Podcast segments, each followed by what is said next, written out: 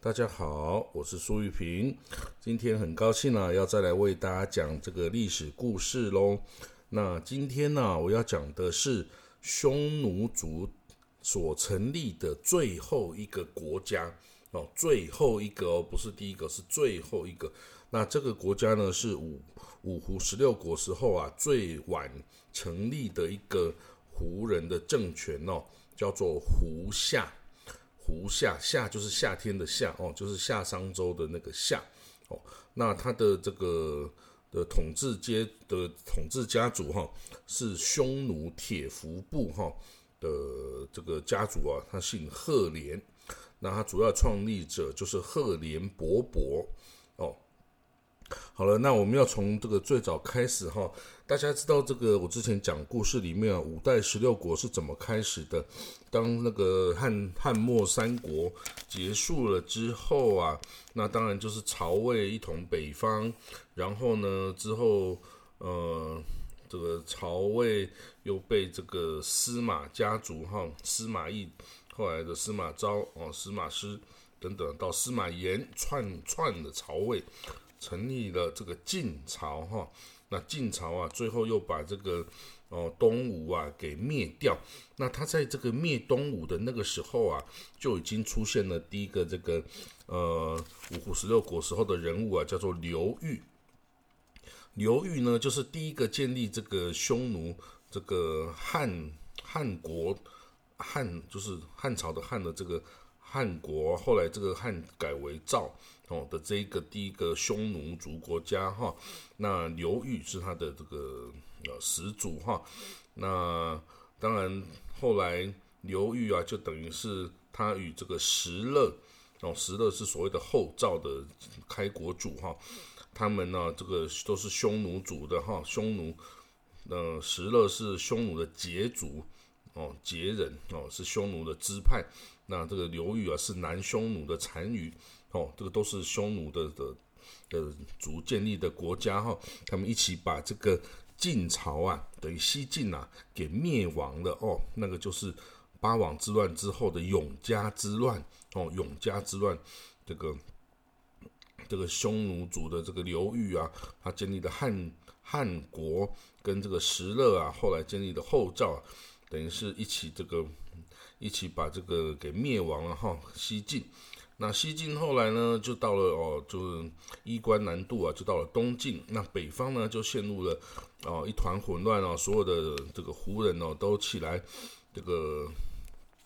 建国哈。那当然一开始是刘裕哈刘渊的这个汉赵哈这个这个王朝。那当然呢，那个时候的匈奴其实已经。没有那么大的势力了哈，那时候最强大的势力其实是北方的鲜卑族哈。那鲜卑的这个慕容家族就在今天河北那边建立了燕国哈。然后呢，拓跋家族是在这个呃山西这边呢建立了代国哦，代就是取代的那个代哈，代国。那当然还有这个鲜卑的这个西鲜卑哦，有这个拓跋家族分出去的这个北鲜卑啊，在柔然。也就是到了这个北边，这个漠北、漠北哈那边建立了柔然帝国，然后拓跋拓跋家族又分出去一支哈，在西鲜卑叫呃叫做吐谷浑哦，吐谷浑王国。这个吐谷浑王国一直到唐朝之后才唐朝的时候才灭亡哈，是是最古啊持续最久的这个鲜卑的政权哈。好了，那这个当然后来哦。大家知道这个前秦苻坚哦，这个前秦是第一族，第一就是这个羌族的一支哈，这个都从从西边这个青海这边，青海甘肃这边哈，这个第一族的崛起哈，他这个一统北方哦，这个是前秦帝国哈，苻坚，那他呢之后就是发动了他前秦啊，统一北边呢，是将这个所有的这些胡人的政权啊。都给他统一消灭了哈，但是他并没有把这些人全部杀了哈，他反而是呢，把这些很厉害的这些将军们呐，这些这个这个王族们哈，都把他收入麾下哈，然后去御使他们哈，当做他的将军们哈，去帮他征服天下，南征北讨啊。所以呢，像那个慕容家族哦，这个慕容家，然后拓跋家，哦，这些都是后来都是领军的将军哦。那到了西元三百八十三年哦，也就是到了这个哦淝水之战的这一年，三百八十三年淝水之战，结果这个很不幸的哈，这个前秦呐，这个被东晋的北府兵呐打败哈，打打的大败，结果啊，这个天下再度大乱哈，我是说北方哈，北方再度大乱。那个时候的这个呃前秦就的慕容家族回去就逃回去啊，重新建立了自己的燕国哈。然后拓跋家族就重新在代国那边复国，后来他改改名了魏，也就是所谓的北魏哈。然后呢，这个氐族啊，呃等等羯族啊等等匈奴族，通通都各自的独立了哈。所以有后来的呃我们这个北凉哈。北凉就是所谓的沮渠蒙逊哦，也是一支匈奴族啊的第二个呃的第二个建立的国家哈，它是在这个哦凉州哦，就是甘肃这边成立的北凉哈，沮渠蒙逊家族建立了北凉。那这是上一节的故事，那这一节故事就是讲这个呃赫连哦赫连家族建立的胡夏夏国的政权。那这一支呢是匈奴的铁服部哈，这个是匈奴铁服部，他的一个一个族长哈，叫做刘卫成。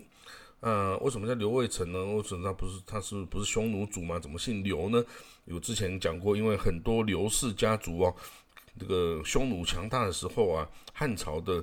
呃和亲哦非常的频繁，所以呢这些匈奴贵族的后裔啊，几乎都有。这个汉朝的统治家族刘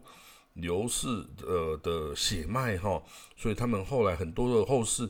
就是都以刘为他们的姓，就像第一个匈奴国家哈那个哦汉赵的那个刘渊哦也是哈也是这个姓刘。那好了，这个胡夏一开始这个也是姓刘，叫刘卫成，卫是卫生的卫，成是晨光的晨，早晨的晨哦。那他的儿子就说刘伯伯哦，刘伯伯啊，就是后来改姓之后赫连哦，就变成赫连伯伯。好，那他的爸爸就是刘卫成哦，当时候因这个跟北魏交战哦，所以呃，结果战败啊，就死了哈。结果这个刘伯伯哈就逃往后秦，呃，后秦呢那个时候是在也是在这个陕西这边哦，所谓的后秦就是。呃，那个时候前秦灭，呃，前秦这个，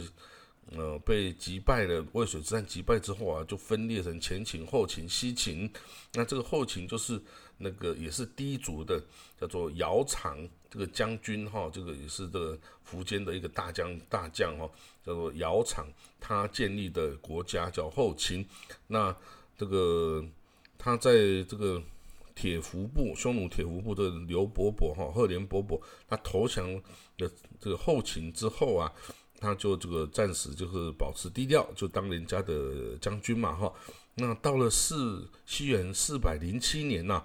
这个野心勃勃的这个赫连勃勃哈，他就决定叛出他这个后秦哦，然后他在统万城建国哈。那这个因为呢。呃，《史记》中记载哈，匈奴的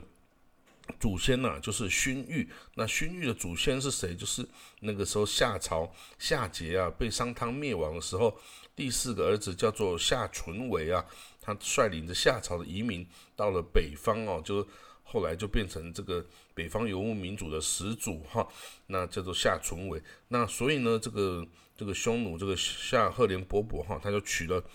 这个典故哦，就把他建立的国家称之为大夏哦，夏国。那当然史上呃，把他这个夏国称为北夏或者是胡夏哦，就是胡人建立的这个夏国哈。好了，那这个胡夏在四西元四百零七年建国哈，那在是四元三百。呃，四百三十一年时候亡国哈，所以其实也只有二十八年的历史哈。那他的这个都城呢，在统万城，统万是什么意思？就是统一万万国哦的意思哈。统万城，那它是在今天呢，它这个遗迹今天还是可以看得非常的清楚哦，就是在陕西靖边县红墩界乡白城子村这个吴定河的北岸哦，有这个统万城这个的遗迹哈，它还是它还是这个历历可见哈。因为为什么？因为哦，它这个盖的时候是非常的呃坚固哈，用各种最好的这个材料来制作哦。那呃，我们再讲回去哈，这个这个赫连家族的历史哈，这个赫连家族，我说他之前是呃。跟这个北魏啊有产生纠纷，然后这个产生交战哈。那其实呢，这个其实在前秦呢，就是前秦苻坚呢，在一统天下的时候啊，那个时候呢，曾经他就把这个刘卫成哦，就是赫连勃勃的爸爸刘卫成哦，他任命为是这个西单于哦，匈奴族的西单于哦，然后啊驻扎在这个代来城。代来城呢，就是位在今天的呃内蒙哦伊克昭盟东胜区的这个地方哦。然后呢，他以这个西单于的身份呐，来统摄河西诸部族哈，河西诸部族啊。那这个前秦在瓦解之后啊，这个刘卫成啊一度占有这个朔方一带这个地盘哦。但是就是在三百九十一年的时候啊，受到这个北魏的攻击哦，他的这个。统治这个代来城呐，被攻陷呐，这个刘卫成被杀。那这个年幼的这个刘伯伯哈，那时候还叫刘伯伯，后来的后来的赫连勃勃，他逃奔了这个薛干部哈，这个一个一个游牧部族薛干部。那这个部族的酋长哦，就把刘伯伯啊送给后秦的一个王公哈，一个高平公，一个公爵。嗯后秦就是这个姚姚氏窑厂的这个。叫做莫莫易干，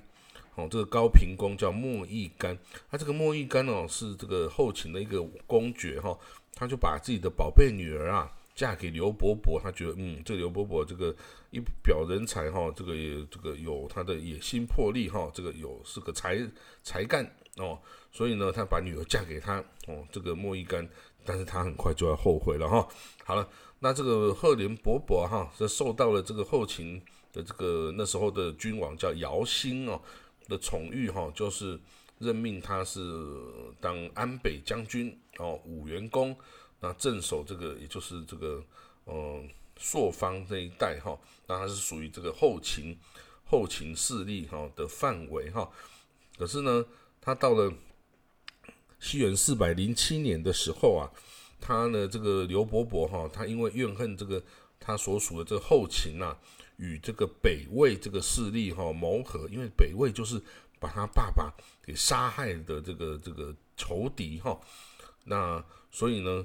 这个刘伯伯啊就决定要背叛他的这个后秦的这个呃这个组织哈，于是呢，他首先呢就把这个本来北方的这个柔然帝国哈有这个可汗呐，要送给后秦这个。君王啊，八千匹这个战马哈，然后他就首先把它扣押下来，然后呢，赫连勃勃呢之后啊，他就假装这个狩猎的原因哦，就把他的岳父，也就是这个后秦的这个高平公哦，莫易干呐，给杀了哦，他把他岳父给杀了哈，然后把岳父的部众啊，通通吞并了哈，然后之后他就。呃，以这个大夏这个国号啊来建国，他自立为大夏天王，然后大单于，然后改年号为龙生哦，就是龙啊升起来升天的这个龙生，然后 就开始他的这个建国哈。然后呢，他建国之后，他除了把他的岳父莫易干给杀了之外啊，他之后啊出兵之前曾经收容他的薛干部。的这个地方哈，然后把他这个抢来了数万的人这个人口哈，然后之后呢，他要继续往他的后勤，就是他之前原来的这个国家哈，开始进攻哈。那当时呢，他的朱的麾下的这些将领哈，其实都没有很赞成他出兵后勤呐，他觉得呢，应该要先把自己的已经占有的地盘哦，先这个固守哈，他把他那个岳父。这个高平公啊占来的这个高平这个地方，你要先稳固他这个统治啊，然后再呃有能力之后，我们再往外发展嘛。但是呢，这个赫连勃勃说，哇，我们这个夏国哦刚建立起来啊，那 底蕴呢比不过这个周边的这些这些立国已久的这些这个强国哈，那所以我们必须要要很快的。这个以这个很快的速度啊，把大家这个全部打打服了。那你如果你只是守在一个地方啊，这些这些敌对的势力哈，就会联手来攻的话，你反而会没有办法这个招架哈。所以呢，他就以这种游击战术哈，一个一个的推过去，把这个敌人哦，一个一个的哦打败哦，然后呢。他一直等到这个后秦哈，他这个君王姚兴啊死掉之后，他就把长安也打下来了。所以后来这个赫连勃勃在这个凉州这个地方哈，这个势力越来越大哈，然后他他也这个各个城城市啊都很怕他哈，晚上都要把城墙关关着哈。那有的城市甚至连白天呢，也这个城门都要紧闭哈，免得被这个赫连勃勃给突击哈。那这个好了，赫连勃勃称帝之后啊，他曾经向这个南梁王哈，南梁一个王国，他这个是属于鲜卑的突法部哈，鲜卑有突法部哦。他这个南梁的国王哦，叫做突法入坛哦，他向这个这个赫连勃勃啊，向这个南梁王啊，突法入坛。请婚哦，他想要娶他的女儿，结果呢，这个突法这个南梁王突法一看，哇塞，他这个娶第一个太太啊，第一个岳父啊，就是被这个赫连勃勃给给给给干掉哈，结果把他的势力都吞并，那我再把女儿嫁给他，那下一个他不就是把我为目标，把我给吞并了吗？所以呢，这个南梁王啊，很聪明的就拒绝了他的请婚哦。那这个赫连勃勃哇，非常生气哇，他就率兵啊进攻南梁哈。这南梁是这个呃鲜卑哦，这个突法鲜卑突法部建立的国家哈，不不是很强大了哈。所以所以这个赫连勃勃啊是战胜的哈，他杀伤了一万多名士兵啊。然后掠夺了两万七千人口啊，还有数十万头牲畜啊，这个这个把他这个带回自己的地盘呢。那这个这个突法入坛啊，还曾经率兵呢这个追杀他哈，结果呢还再次被这个这个赫连勃勃打败哈。所以这个南梁哦，真的是啊还蛮惨的哈。那这个大破南梁之后啊，这个赫连勃勃。哦，他他他建立这个胡夏呢，哦，还就跟这个当时的后秦呐，这个屡有战战争哈，他也是多次的打败这个后秦对他的这个征讨哈，那而且还俘获很多的这个兵众哈，那一直到了哦隆升三年四百零九年哦，这个赫连勃勃还又率兵攻打这个后秦呐，还抢到了这个。七千多户的这个杂胡哦，平凉杂胡，杂胡就是各个不同小小的这个混杂在一起的胡人哦，搞不清楚他们是哪一个族人哦，因为都已经混杂在一起哈。然后他把这些抢来的这个胡人哦，就分配给他的军队哈，所以他军队是越抢越大，越抢越大哈。那到这，但是这一年四百零九年，西元四百零九年。这个后秦的国王啊，姚兴啊，就亲征这个赫连勃勃，然后呢，结果赫连勃勃啊，趁着这个秦军啊刚到啊，还没有休休整的时候，就率军进攻，哇！结果呃，后秦啊又打败了，哇！只好这个呃逃回自己的地盘。那所以几次战争下来，哇，这个后秦呢一直都是处于失败的状态哦，然后。到了四百一十三年，四百一十三年时候啊，赫连勃勃看自己的地盘越来越大哈，这个越来越稳定，所以他下令修筑啊统万城，这是夏国的都城啊统万城。那这个我刚刚讲过，他在陕西靖边哈这里白城子，这个统万城哦，他是用这个非常严格的方式，他是用工人哦用蒸土来筑城，都那个土啊先蒸过哈，然后呢，他如果说你巡视的时候啊，发现那个墙面砌好的墙面哦，如果你用铁锥子能够扎进去一寸的话呢，那那一段修筑那一段的工人呢，就全部猝死，然后那个猝死之后还要把尸体哦逐入这个墙这个城墙里面哦，所以那个时候工人吓都吓死了哈，所以非常用心的。用各种方式，用非常坚固的把它的修整起来。所以统万城的城墙哦，据说啊是坚硬如铁哈，坚硬如铁哦。然后呢，他又用铜啊铸造了大鼓啊，还有翁仲啊等等铜驼啊、龙兽等等一些这个装饰的这个这个雕饰这个雕像哦，还用黄金哦这个装饰在它外面哈，排在宫殿前。哇！但是这个就是显示他的威仪，然后那之后呢，他就以这个祖辈啊跟随这个母系这个刘姓哈不合礼节哈，他说他改姓赫连，他表示呢，这表示这个灰鹤时与天连哦，所以叫赫连。然后他又把这个铁服部哦的这个民众哈改姓为铁伐，那这个意思就是说刚锐如铁啊。皆可以伐人哦，可以这个像铁一样可以砍人的意思哦。然后呢，好了，在他修筑这个同万城的时候哈，也一面继续对这个后勤呐这个进攻哦。然后一直等到哈这个后勤的进攻，嗯，一直等到哈这个后勤的时候已经非常的衰弱哈，因为被他这个连年来哦，一直被他的这个掠夺跟这战争哈。然后那时候的东晋哦的刘裕哦，东晋的大将大将刘裕啊，决定要北伐哈。那北伐他想要收复的就是关中这个地方哈，长安哦。那他知这个赫连勃勃知道了，探知到了这个刘裕啊，东晋的刘裕要这个起兵来进攻后秦哦，这个关中的消息哈。然后呢，他觉得嗯，以这个情势来看哦。这个东晋呢，这个晋军呢，应该是可以把这个已经很衰弱的后勤呢，给这个处理掉哦。那由于在这个晋晋国离开这个地方已经很久了，你说他们能够待在这里的机会哈，实在也是很渺茫。他说呢，就算他能打下来，也一定没有办法守住。那那这个时候啊，就是我赫连勃勃夺取整个关中的好机会了啊。那所以呢，好，他就暂时哦就不再进攻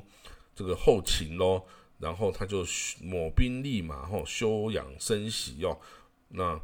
哦把这个周边其他对他有威胁的势力哈都打了一片哦，那这个还跟这个北燕国啊、跟北凉啊等等地方结结盟，北凉就是那个沮渠蒙逊另外一支匈奴族的这个北凉哈，所以这个跟这个胡夏。是有这个结盟的时的的时候哈，好，那到了西元四百一十七年呐，刘敬那东晋的这个大将刘裕啊，终于率兵北上北伐哦，然后啊他到了关中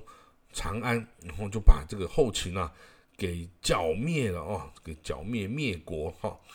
那他在同一年的年底啊。这个刘裕啊，就班师还朝哦。不过他留下了这个儿子哈，跟几名大将啊，来守这个关中这个新打下来的地盘哦。那这个赫连勃勃呃，探知这些讯息啊，都真的非常高兴哦。哇，他说我等待这个 的机会终于出现了哈，所以他就派了儿子啊，赫连圭啊，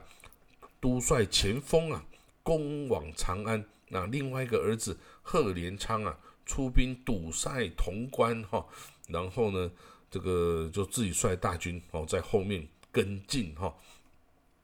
好了，那到时候那等他的这个儿子哈，这贺连圭啊，行军到这个未阳的时候啊，呃，已已经很多人在路边请降哈，因为这个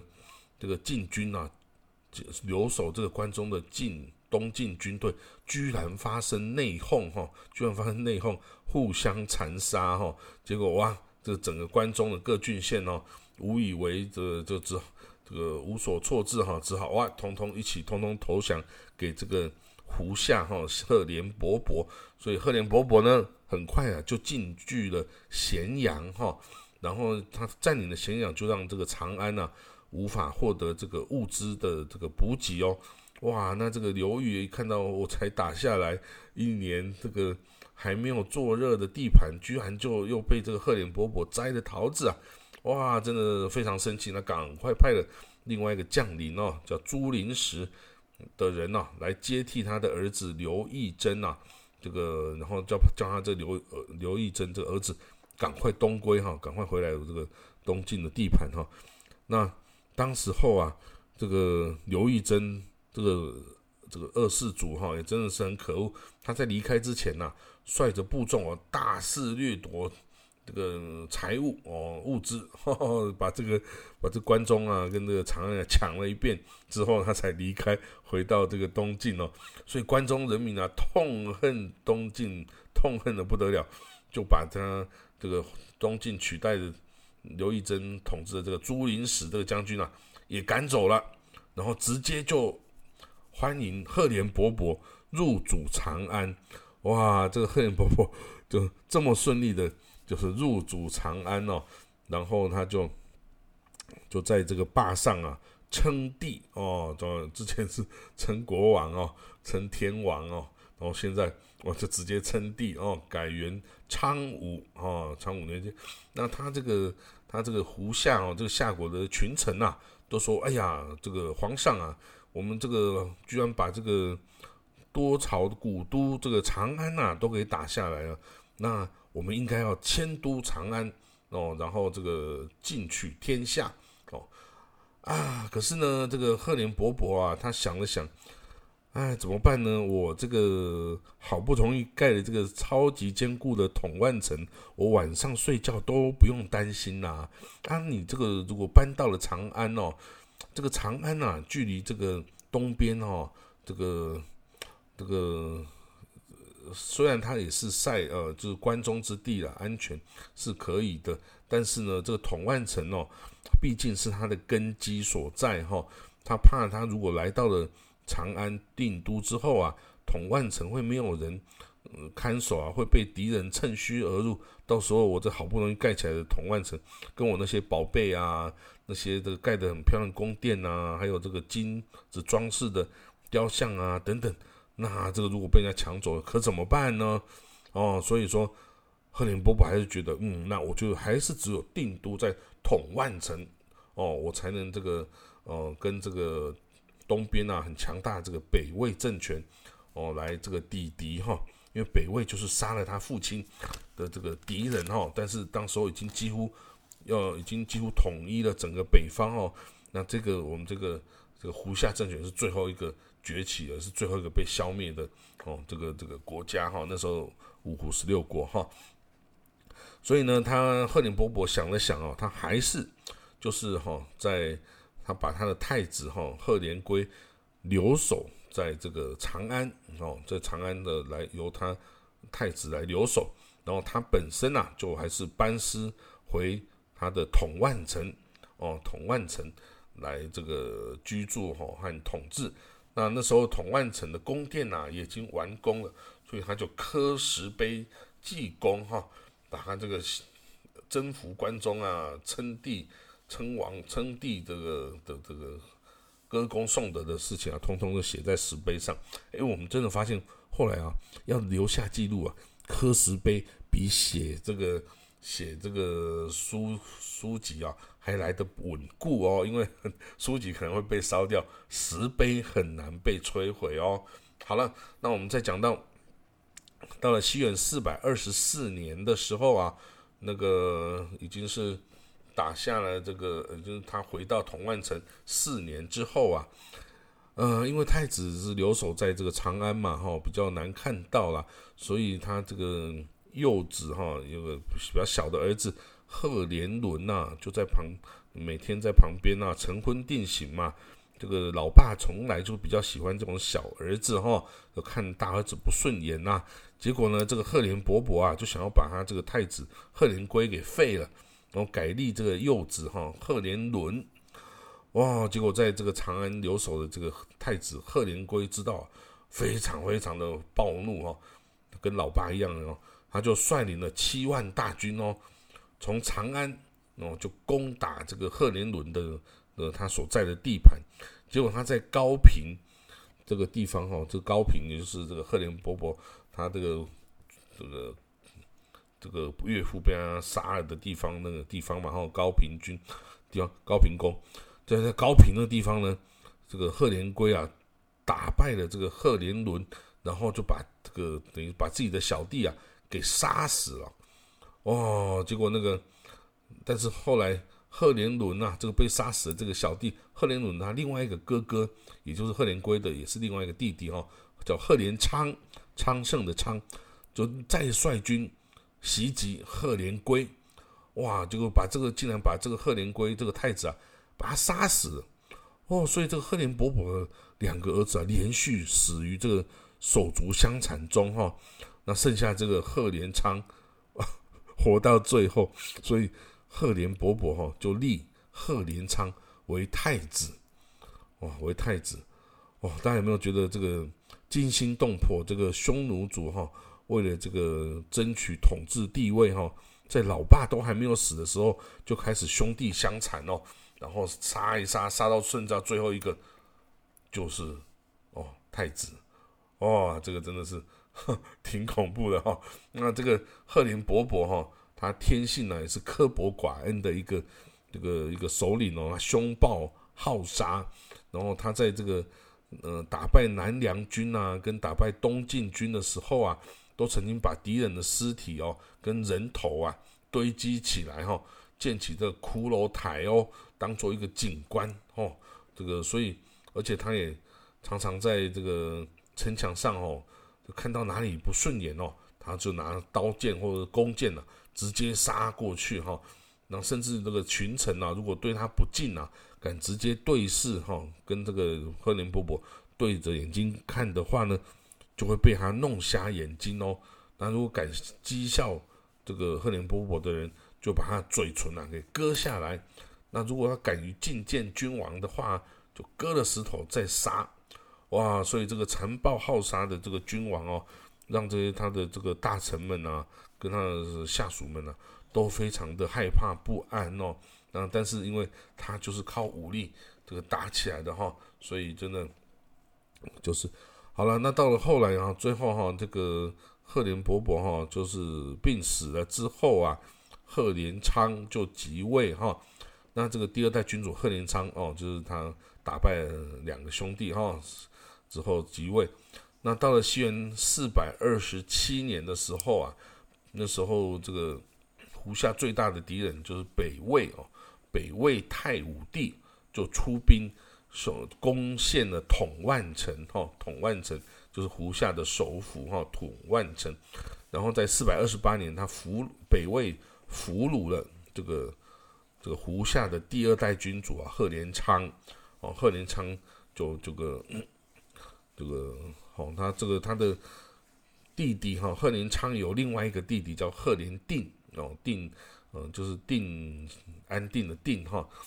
他就被这个胡夏的这个移民哈永立为这个君主哈，然后呢，他 往西边去另寻地盘哈，然后他甚至还在四百三十年的时候曾经灭亡过西秦哦这个王国，但是呢，到了四百三十一年的时候啊，这个赫连定啊就被这个吐谷浑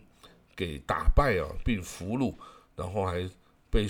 在隔年四百三十二年呢，吐谷浑呢把这个赫连定就送往了北魏，那北魏就把他给处死哈。所以这个夏胡夏这个政权哦，存在了二十五年，有三个君王哈，就是赫连勃勃、赫连昌跟赫连定。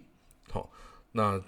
这个就是这个胡夏。就是最后一个匈奴族王国，它的这个故事哈，它这个胡夏呢是五胡十六国中哈最晚建立的一个政权哦。那它的都城呢，统万城的遗址啊，到现在基本上是保存的相当完好哦的一个这个遗址哈。那也是等于是匈奴人呐在历史上唯一留下来的一个都城，的遗迹哈。那今天大家都可以到这个哦陕西那里哈去看这个统万城的遗迹，并遥想当年赫连勃勃哦也是在北方哈这个不可一世啊攻陷长安呃这个定都称帝啊这样子的一个故事。好，那这就是最后一个。历史上，中国最后一个历史上匈奴族建立的国家胡夏的政权的故事哈。那我们之后就呃再往其他的故事去喽。好，我今天说到这里，谢谢各位的收听喽，拜拜。